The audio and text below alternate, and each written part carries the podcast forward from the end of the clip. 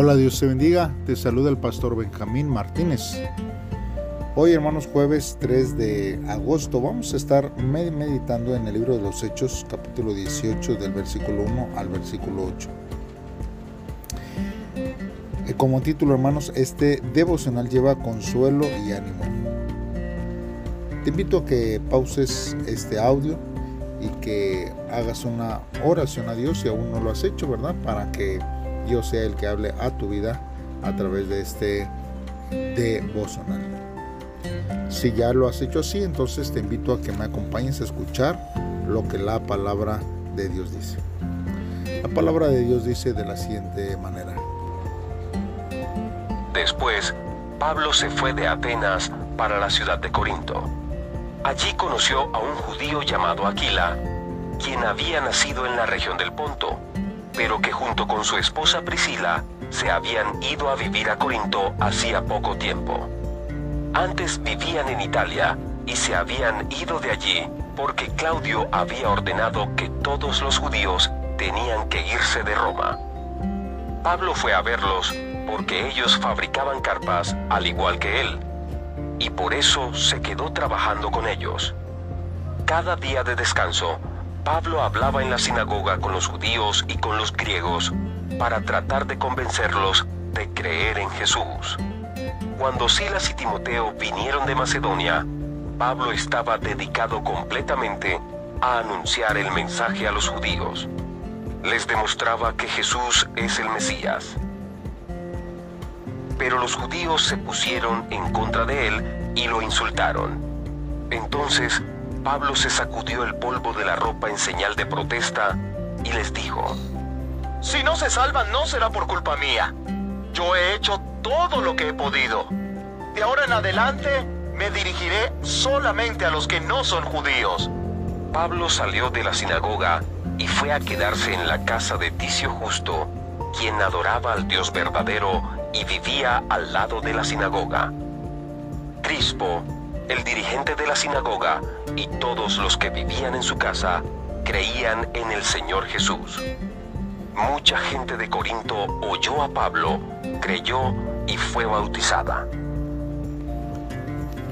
Muy bien hermanos, pues vamos a estar meditando en la palabra de Dios.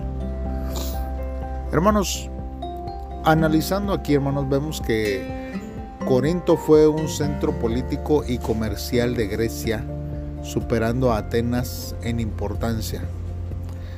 Era famoso, hermano, por su maldad e inmoralidad.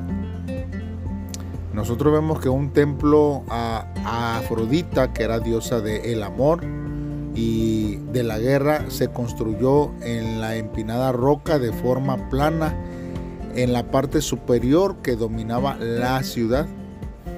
En esta religión popular, hermanos, la gente adoraba a la divinidad dando dinero al templo y participando en actos sexuales con hombres y mujeres que se prostituían en el templo. Por eso, hermano, Pablo vio en Corinto un desafío y una gran oportunidad para su ministerio.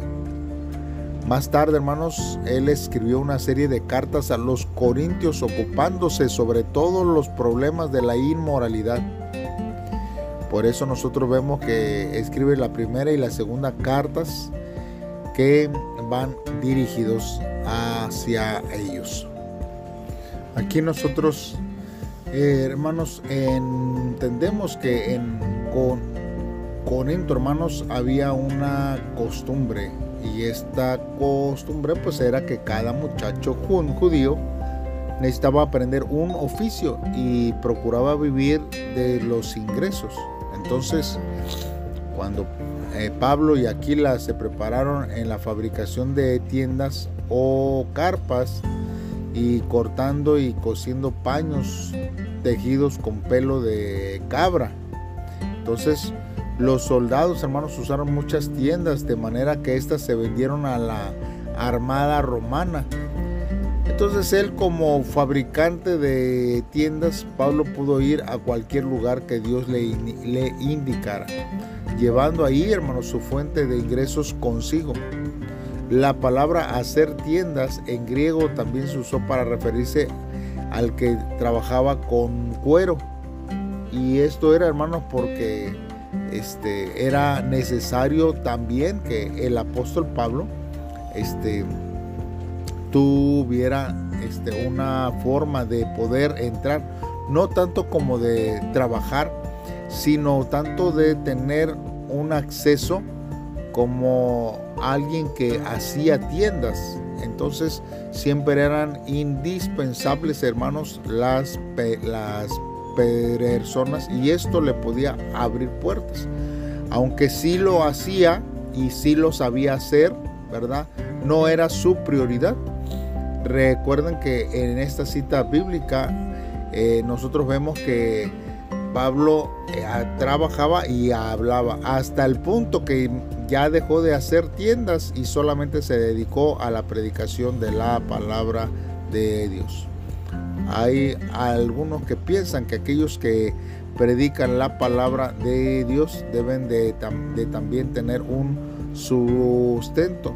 Y el sustento, hermanos, siempre es bueno, pero no es, hermanos, necesariamente cierto, porque entonces nosotros se perdería el tiempo de estar trabajando por el de estar predicando. Y cuando Dios llama para, para estar predicando, pues entonces nosotros debemos de ocuparnos para predicar de la palabra de Dios en todo tiempo. Damos gracias a Dios por aquellos que trabajan y sostienen los, los ministerios, los ministerios pastorales, los ministerios eh, de evangelismo y aún los misioneros.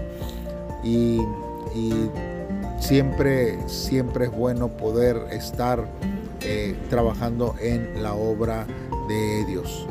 Ahora, regresando aquí a la cita bíblica, nosotros vemos, hermanos, que Pablo habló a los judíos. Y cuando él se refiere a ellos, hermanos, es porque ya había hecho muchos intentos para poder predicarles y para que ellos pudieran recibir, ¿no? Para que ellos pudieran sal, salvarse, pero debido a que ellos le rechazaban, pero no solamente a él, sino que rechazaban a Jesús como el Mesías. Entonces él dice, ahora ya no les voy a hablar, ahora me voy a dirigir a los gentiles para, porque ellos, hermanos, eran más receptivos que aún los judíos mismos. Y hay veces, hermanos, que uno este, habla, ¿verdad? Hacia cierto grupo de, de personas. Hay pastores que hablan, ¿verdad? La iglesia. Y hay veces, hermanos, que la iglesia no es receptiva. Dios nos ayude y nos libre, hermanos, de no ser como estos personajes, sino que cuando Dios hable eh, a, través de un personaje, pues nosotros podamos este, estar, ¿verdad? Eh, receptivos y hacer lo que la palabra de Dios dice para nuestra vida, Y que cada quien, hermanos, pueda dar de lo que Dios ha puesto en sus corazones hacer. Bien, hermanos, en este día nosotros podemos reflexionar en dos cosas. Hermanos, ¿quiénes son nuestros consiervos, hermanos, que nos infunden ánimo y fortaleza?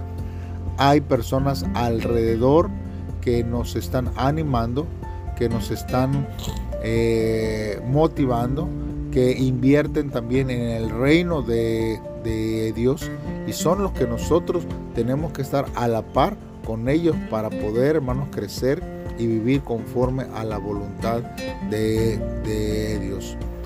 Busque, júntese con aquellos que están dispuestos a trabajar en todo tiempo. Y hermanos, número dos, ¿en qué puedo colaborar y ayudar para que continúe la predicación del Evangelio?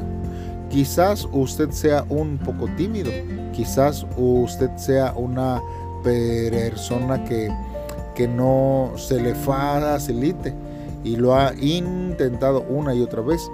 Pero a lo mejor Dios le ha dado a usted la bendición económica en el cual usted puede apoyar y financiar algún ministerio, a apoyar a su iglesia local, a apoyar a los misioneros para que ellos puedan, hermanos, realizar el trabajo que Dios les ha encomendado hacer.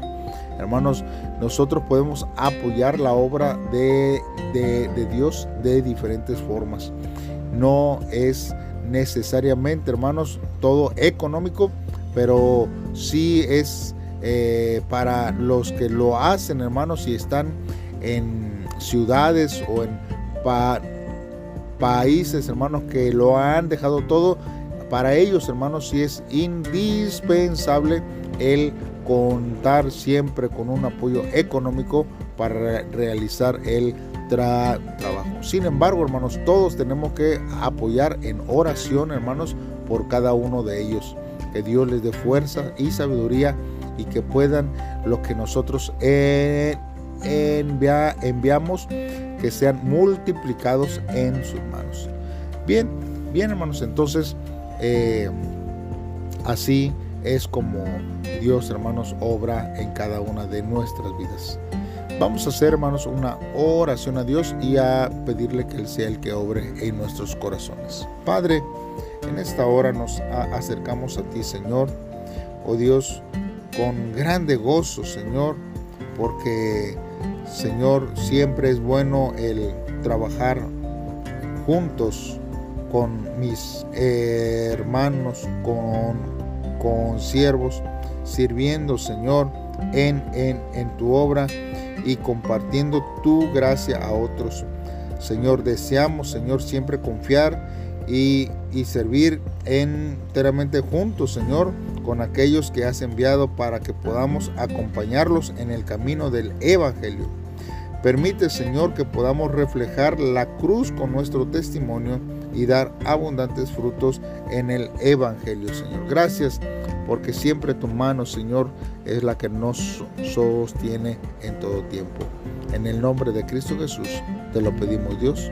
Amén. Muy bien, hermano, pues nos escuchamos el día de mañana esperando que estos devocionales estén siendo de bendición para tu vida.